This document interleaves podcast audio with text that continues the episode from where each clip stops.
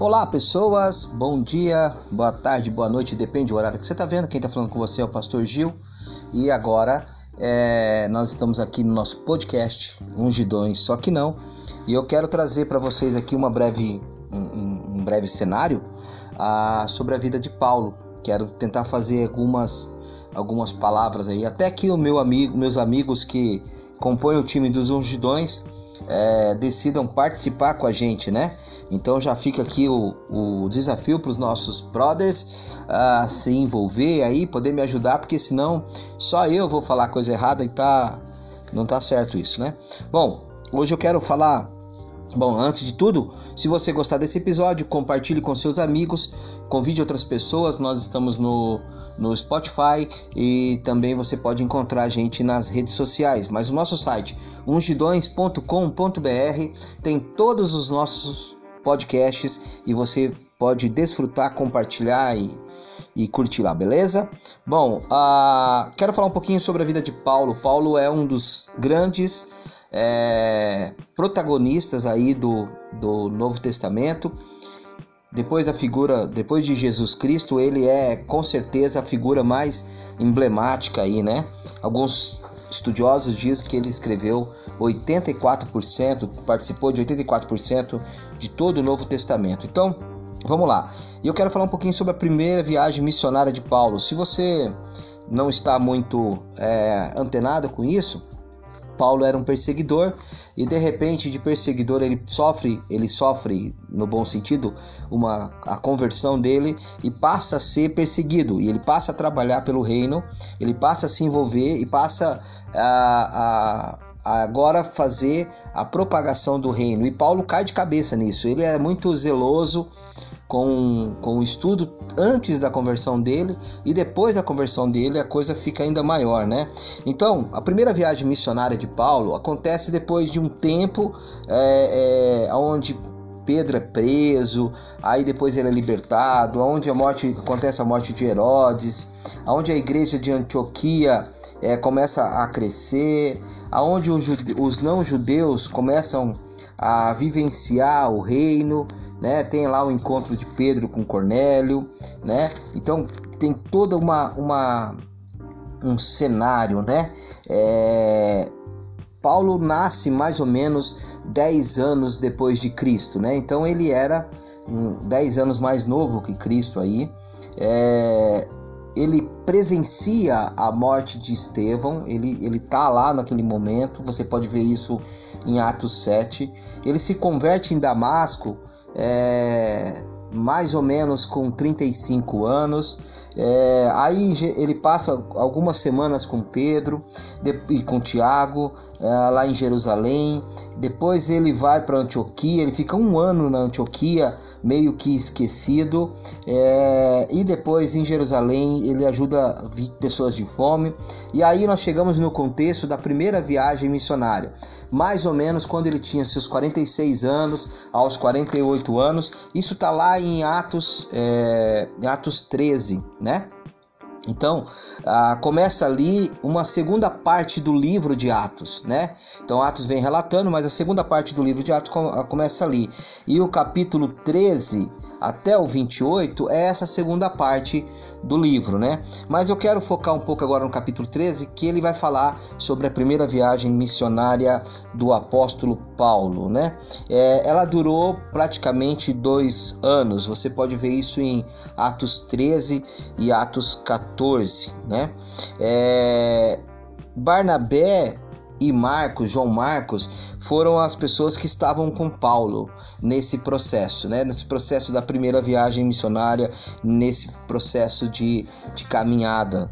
É, acontece que João Marcos e, e Paulo têm um desentendimento, é, e aí ele deixa Paulo e, e volta para Jerusalém. Né? Você pode ver isso lá no versículo 13 de Atos 13, que vai dizer assim: Paulo e seus companheiros navegaram a cidade de Pafos até Perge, uma cidade profícia. Porém, João Marcos os deixou e voltou para Jerusalém. Aqui ele deixou por causa que houve uma cisma entre eles, tá? Houve uma treta.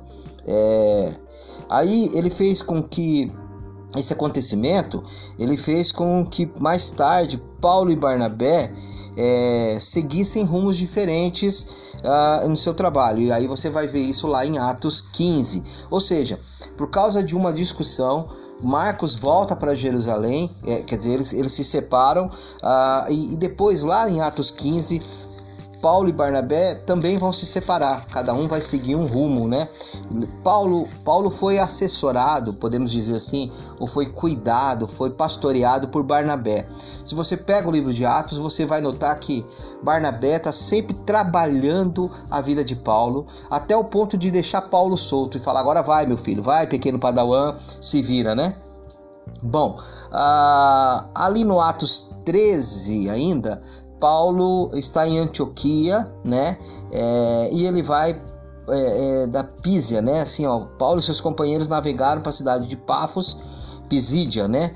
É, até Perge, uma cidade da província da Panfilha. E aí fala que João Marcos deixou eles, né? Continuaram a cidade uh, e eles chegaram no distrito de Pisídia, Pisídia ah, entraram na sinagoga, sentaram-se e leram a, a, lei de Moisés, dos livros dos profetas, e os chefes da sinagoga indagam para eles o que vocês estão fazendo aqui. Vocês têm alguma palavra para animar o povo? Pode falar agora. É isso que os caras, os chefes da sinagoga vão dizer. E aí essa mensagem de Paulo em Antioquia, é, de Psídia, né? É a mais comprida mensagem dele em Atos. E você pode comparar com, com a mensagem de Atos 7 que, que uh, Estevão faz, que também é longa, e a de Pedro é, em Atos 2, versículo 14, que também é longa, mas de Paulo aqui supera, tá? Então é um relato todo grande aqui, aonde vai vai dizer. Aí diz que alguns judeus aceitaram a mensagem, mas foram os não-judeus é, que se mostraram mais receptivos. Com, com inveja, os judeus discutiam com Paulo e o insultaram, né? Aí você pode ver isso lá no verso 45 do capítulo 13, né? Paulo então voltou-se para os não-judeus. Ah, já que o judeu não quer, então eu vou falar é com o povo gentil, né? E aí ele tá lá em Icônio, né? É, é, outra cidade. E aí depois que passaram para Icônio, onde a história não foi muito diferente com eles é, do que tinha acontecido em Antioquia, Paulo e Barnabé chegaram a Listra. E aqui, pela primeira vez em Atos, eles anunciaram o Evangelho. É, Paulo, Paulo, Paulo e Barnabé, quando chegam nesse local, então eles anunciam a, a, o evangelho para os não-judeus, pessoas que precisavam. E antes de tudo, né, é, eles precisavam se converter ao Deus vivo. Deixando Listra, ele vai para Derbe. Então começa a viagem de volta a Antioquia da Síria, né? E aí lá em, em, Atos 14, verso, não, Atos 15, do 1 ao 21, ele tem uma reunião em Jerusalém. É, esse capítulo começa com uma vida nova da igreja, né?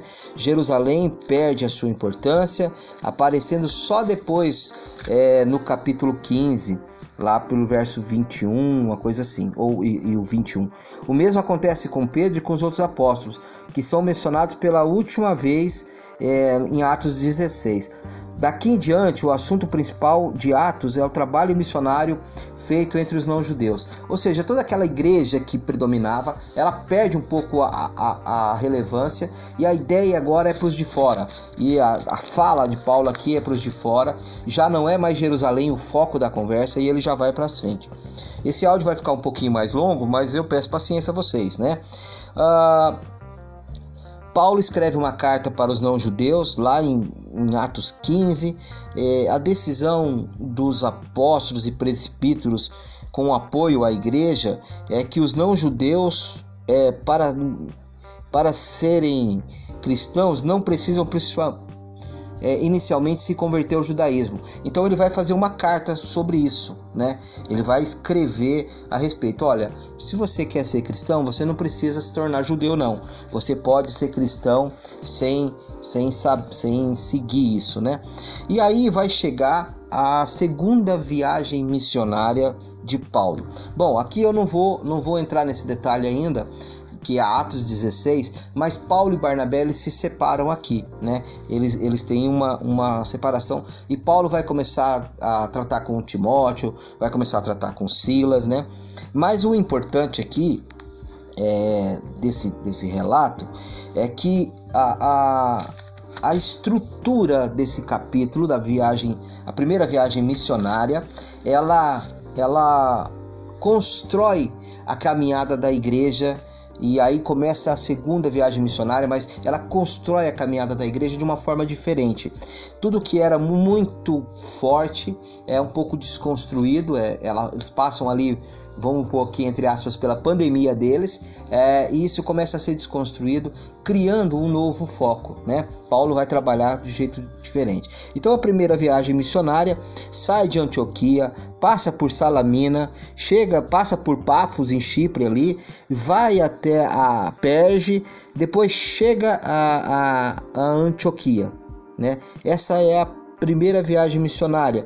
Passa por Icônio, Listra, Debre e, e depois ela chega de novo na região, ela volta de novo ali para a região da Síria, para aquele lugar ali, né? Então a, a, viagem missionária, a primeira viagem missionária é, é um relato de um alcançar de novos povos, né? De buscar é, fora daquele celeiro judaico, de encontrar fora daqueles celeiros judaicos aquelas pessoas que realmente precisam ouvir a palavra e se envolver, né?